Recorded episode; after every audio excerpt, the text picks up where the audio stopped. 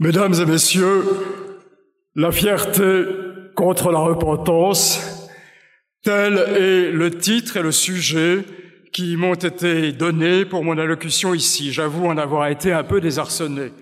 Je ne suis certes pas homme à discuter l'autorité de notre ami le Gallou, mais je dois reconnaître que je me suis demandé pourquoi j'avais été choisi pour traiter de ces questions-là.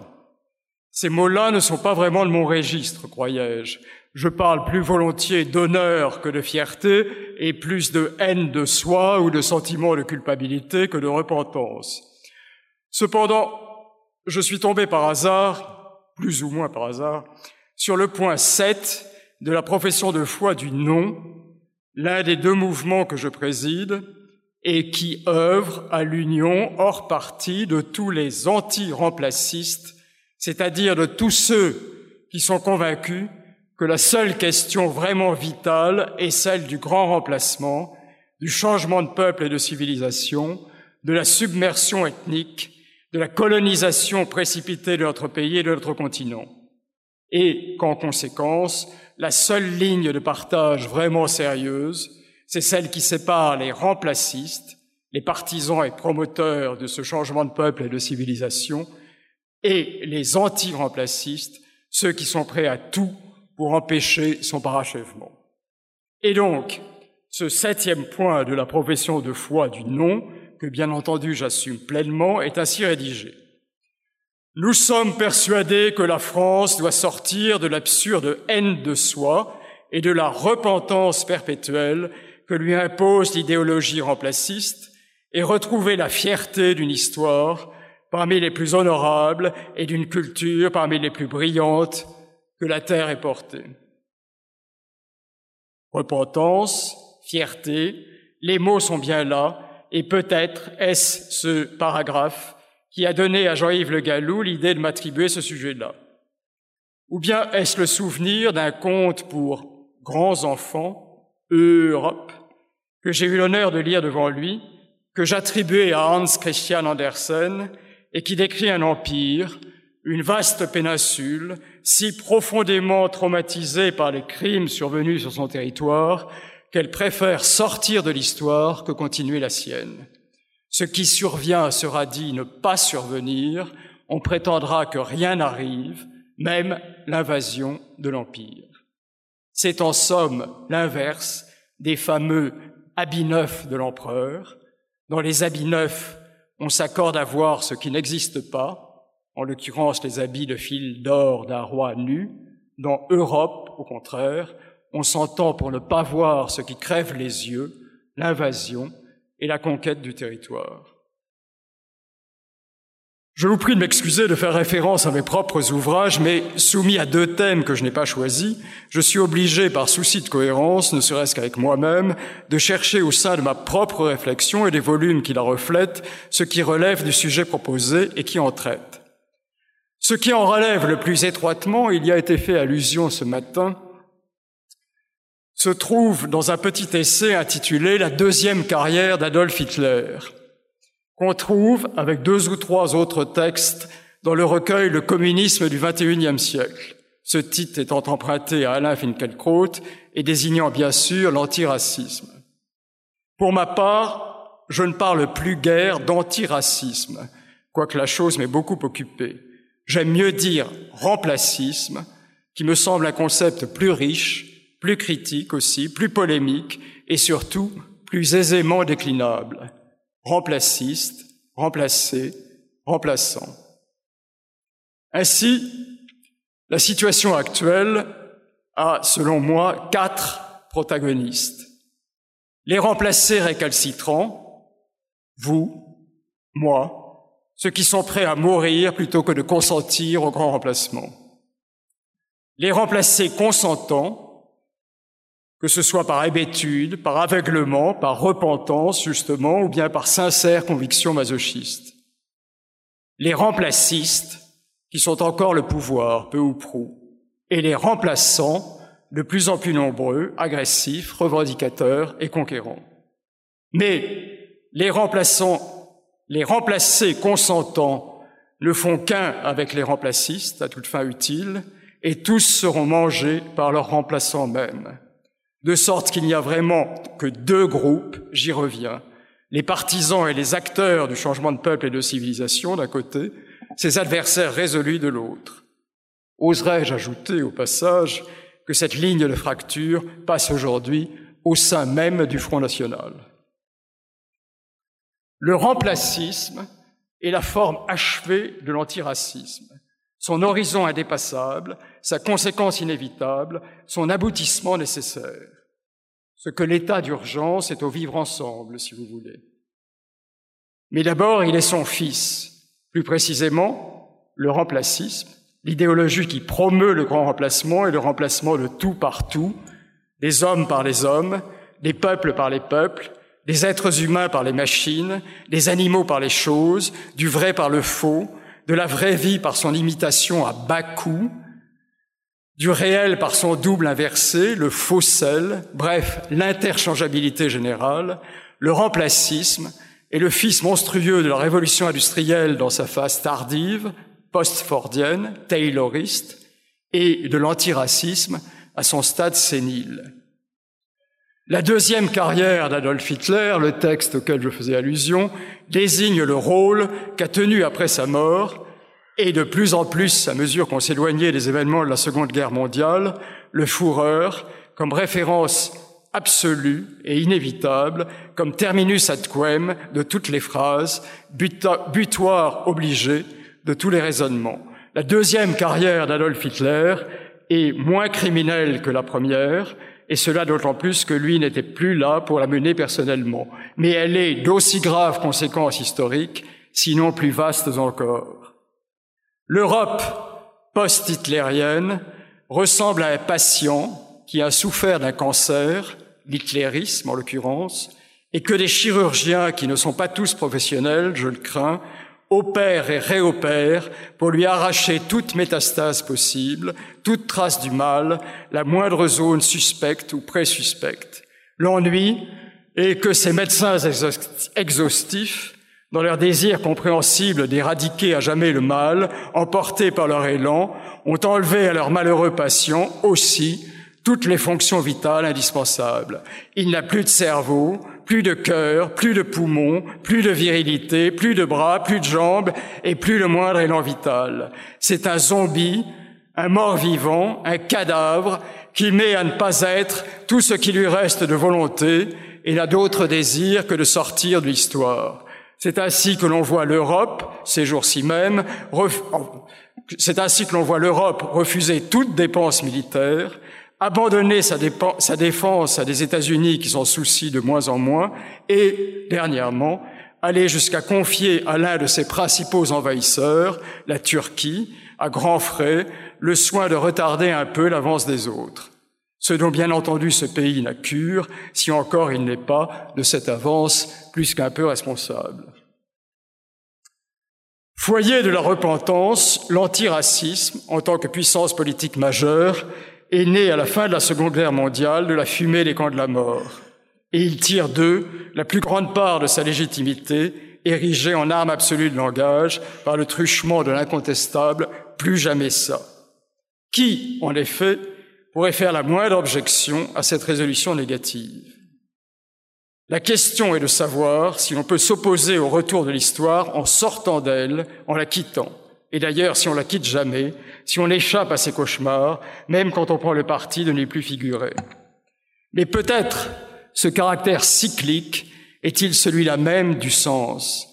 Un beau et sinistre retournement, le sens ayant parcouru sa boucle complète, et que l'antiracisme, né, comme je viens de le rappeler, de ce qui ne s'appelait pas encore la Shoah, a donné naissance à une société, la nôtre, où, en des parties de plus en plus nombreuses du territoire, les fameux territoires perdus de la République, la Shoah ne peut plus être enseignée. Pas plus que l'évolutionnisme d'ailleurs. Et d'où les Juifs sont obligés de fuir tous les ans par dizaines de milliers. Par repentance du génocide des Juifs, l'Europe accueille des millions de musulmans, d'où résulte un monde que les Juifs sont forcés de quitter. Un autre retournement, tout aussi saisissant, mais plus satisfaisant pour l'esprit celui-là, affecte la fameuse référence aux années 30 et aux non moins illustres heures les plus sombres, sœurs les plus ombres, devenues à la longue presque comiques. Je ne parle bien entendu que du syntagme, à force d'avoir trop servi. Cette référence a, été utilisée pendant des lustres à fustiger et à confondre toute tentative de résistance à la dictature antiraciste et bientôt remplaciste qui s'installait.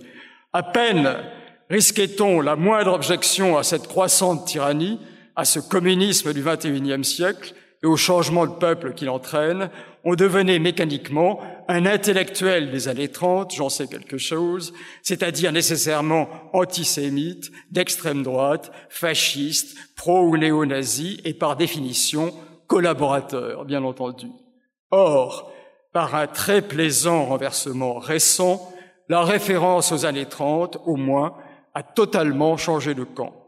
Ce qu'elle sert à fustiger désormais, c'est l'aveuglement et la complaisance face au totalitarisme qui vient, l'illusion de pouvoir traiter avec lui, l'esprit munichois et la collaboration, oui, mais celle du pouvoir remplaciste et de sa presse, de la presse remplaciste et de son pouvoir, plutôt, avec le nouvel envahisseur.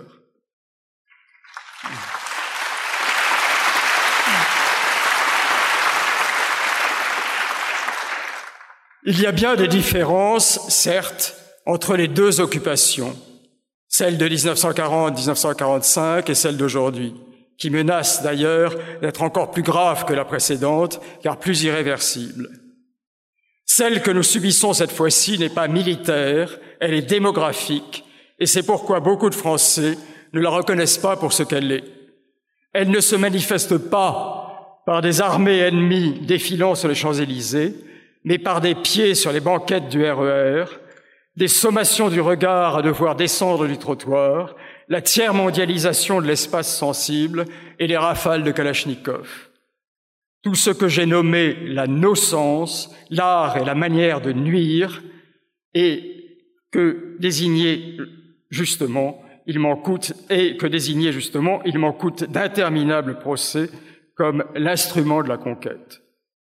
Mais si les deux occupations divergent sur bien des points, j'en conviens, les deux collaborations, elles, se ressemblent comme deux gouttes d'eau.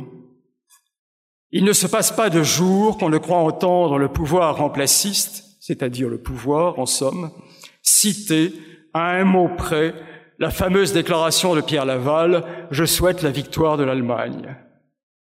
Encore n'est-ce même pas toujours à un mot près, selon le pays, que ces discours sont semblables car l'Allemagne, par le truchement de son actuelle chancelière, joue un rôle considérable, soit en tant que telle, soit comme puissance tutélaire de l'Europe institutionnelle, dans l'accélération actuelle du changement de peuple. Annoncé d'ailleurs, faut-il le rappeler, par un Allemand, Bertolt Brecht, ne serait-il pas possible pour le gouvernement de dissoudre le peuple et d'en élire un autre? Changer le peuple, dissoudre le premier, par la destruction systématique de toutes ces structures, famille, citoyenneté, espace, paysage, langage, culture, et par l'enseignement de l'oubli dans ces écoles, n'est-ce pas exactement ce que met en œuvre l'Europe telle que la pilote la chancelière allemande? N'est-ce pas l'Allemagne non pas celle que nous admirons et qui nous inspire, celle de Pegida, mais l'Allemagne institutionnelle, n'est-ce pas l'Allemagne qui s'enthousiasme à l'idée d'accueillir des millions d'immigrés et qui prétend ensuite les répartir dans tous les pays d'Europe, le nôtre éminemment compris, sur le modèle de la trop fameuse politique du peuplement de Manuel Valls, laquelle a au moins le mérite de la franchise, même si elle semble oublier dans sa distraction qu'en France il y a, ou du moins il y avait, déjà un peuple. Tout juste pourrait-on dire que l'Allemagne se donnait au moins la peine, jadis, de nous envahir elle-même. Aujourd'hui, elle sous-traite.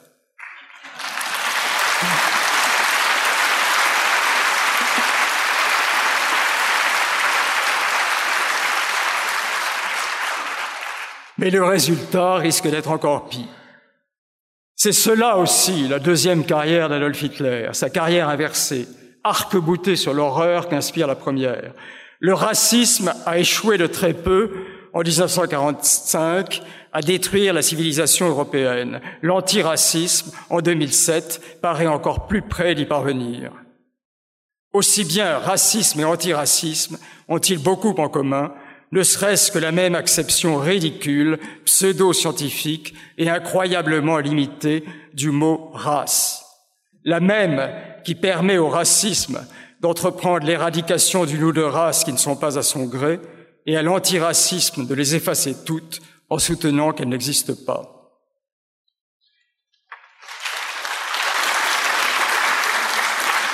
Ceux qui prétendent que les races n'existent pas sont peut-être de grands biologistes, et encore, je n'en mettrai pas ma main au feu.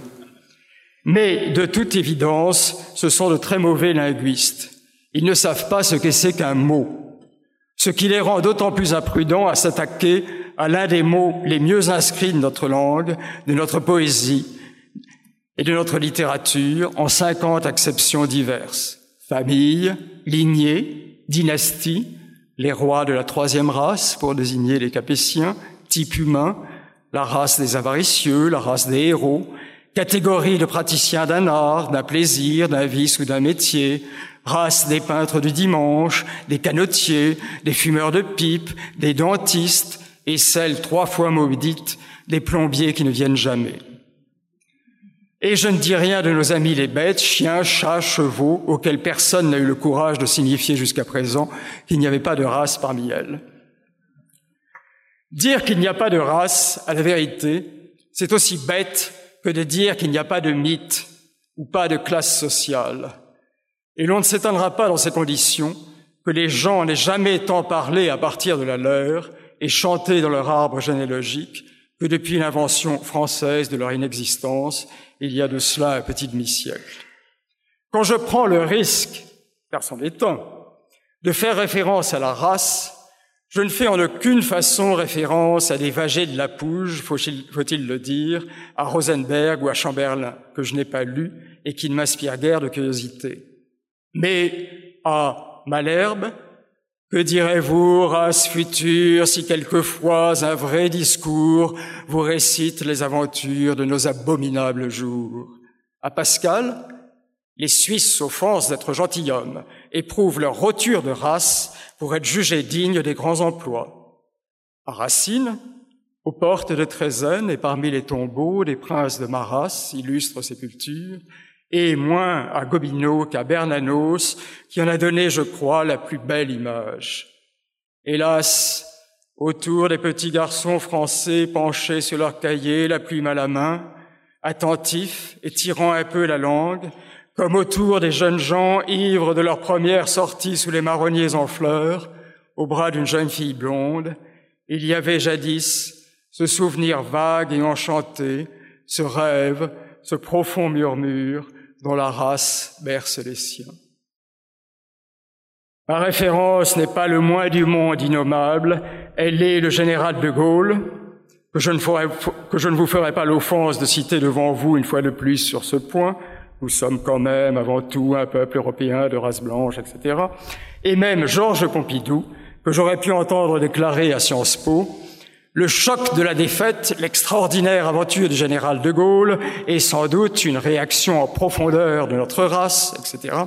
Et quelques lignes plus bas, dans le même discours pour le centième anniversaire de la rue Saint-Guillaume, le second obstacle est sans doute le plus rude. Il tient, nous ne le savons que trop, au caractère même de notre race, à cette versatilité que César discernait et utilisait déjà contre les Gaulois, etc. Nous sommes en 1973. C'est sans doute une des toutes dernières fois qu'un président de la République va parler aux Français de leur race, car nous sommes juste à l'orée de la dictature antiraciste qui va s'abattre comme une effroyable chape sur la langue et sur la pensée et jouer le rôle capital qu'on sait dans le processus d'imbécilisation et dans l'industrie de l'hébétude.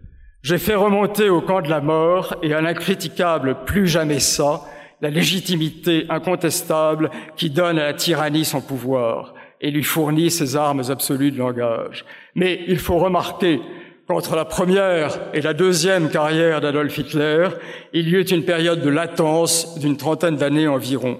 L'effet paralysant sur la vie de l'esprit a commencé à se manifester en France dans les dernières décennies du XXe siècle. Je crois pour ma part deux choses.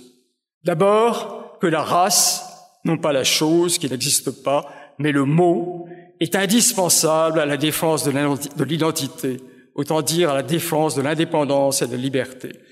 Ce terme est l'un de ces éléments vitaux dont je parlais il y a un instant et que les chirurgiens fous ont arraché par fureur d'exhaustivité et par hubris de la prudence, si je puis dire, au corps pantelant de l'Europe. Et deuxièmement, que l'antiracisme est au mieux inutile, au pire une perversion de l'esprit. Tout ce qu'il y a en lui de précieux, et c'est beaucoup, se trouve déjà dans la morale, en effet. Le reste est gros de cette monstruosité éthique, le remplacisme, cette fabrique de l'homme remplaçable, interchangeable à merci, délocalisable. Pourtant, son hégémonie idéologique a été avalisée dans notre pays par François Mitterrand, qui, voyant le socialisme décidément impossible, le remplace par l'antiracisme comme religion d'État, de même que ses successeurs remplaceront leur électorat populaire qui les a quittés par l'électorat des quartiers populaires, comme on dit pour désigner les zones dont notre peuple a été chassé dans la langue du faux, celle que j'ai appelée le fossel et qui sert à assurer que ce qui survient ne sera pas nommé. Du changement d'électorat au changement de peuple, il y a si peu qu'on ne sait même pas lequel a précédé l'autre. Il s'agit toujours de remplacer. Et en chacune de ces substitutions, le remplacisme s'affirme pour ce qu'il est, un tout, une idéologie totalitaire née de la bienheureuse convergence d'intérêts entre antiracisme de gauche, d'une part, devenu stratégie électorale et plan de carrière, et d'autre part financiarisme de droite, lui-même dénationalisé, désoriginé, dénaturalisé et même dénaturé, et qui a tout à gagner à la conception d'un homme lui-même désoriginé, déshistoricisé, déculturé, et si possible hébété, interchangeable à volonté, comme un produit dûment normalisé. L'opposition gauche-droite subsiste, mais comme une opposition secondaire par rapport à la seule ligne de fracture qui compte vraiment, j'y reviens, celle qui oppose remplaciste et anti-remplaciste. La némésis du remplacisme, c'est qu'il remplace un peuple soigneusement préparé par ses soins au grand remplacement par un peuple de farouches identitaires, un peuple de veaux industriels, si l'on veut, par un peuple de loups affamés. Ce faisant, il creuse son propre tombeau. En attendant, entre les deux totalitarismes qui se partagent l'espace occidental, le remplacisme d'un côté, l'islamisme de l'autre, c'est pacte germano-soviétique permanent. Disons plutôt germano-turc.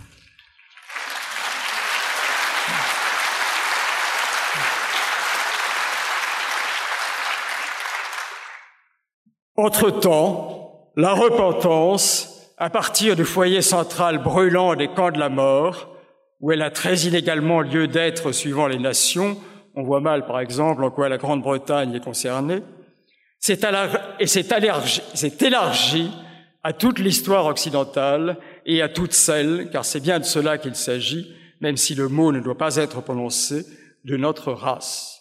Le blanc est l'homme coupable de la terre. Et bien loin de moi de vouloir en rien réduire ses torts ni ses crimes quant à la colonisation et l'esclavage qui sont, avec la Shoah, mais en général pas par les mêmes accusateurs, les principaux reproches qui lui sont faits, non sans assimilation rhétorique au passage, avec crimes contre l'humanité et génocide.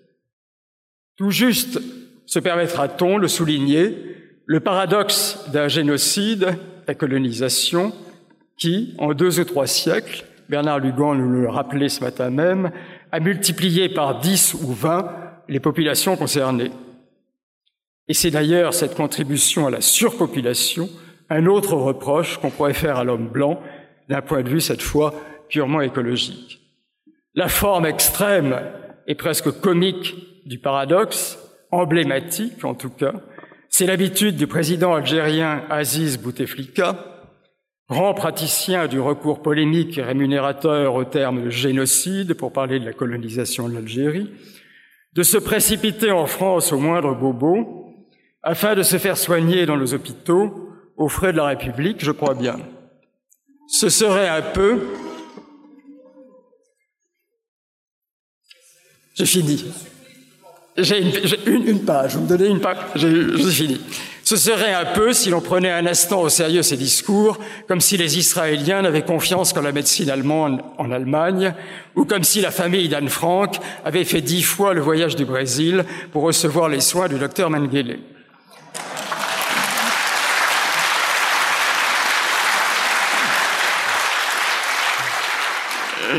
Il faut que les colonisateurs n'aient pas laissé si mauvais souvenirs à leurs colonisés pour que ceux-ci, à peine débarrassés de cela, n'aient d'autre idée que de se précipiter chez eux pour continuer à jouir de leur compagnie et de leur administration.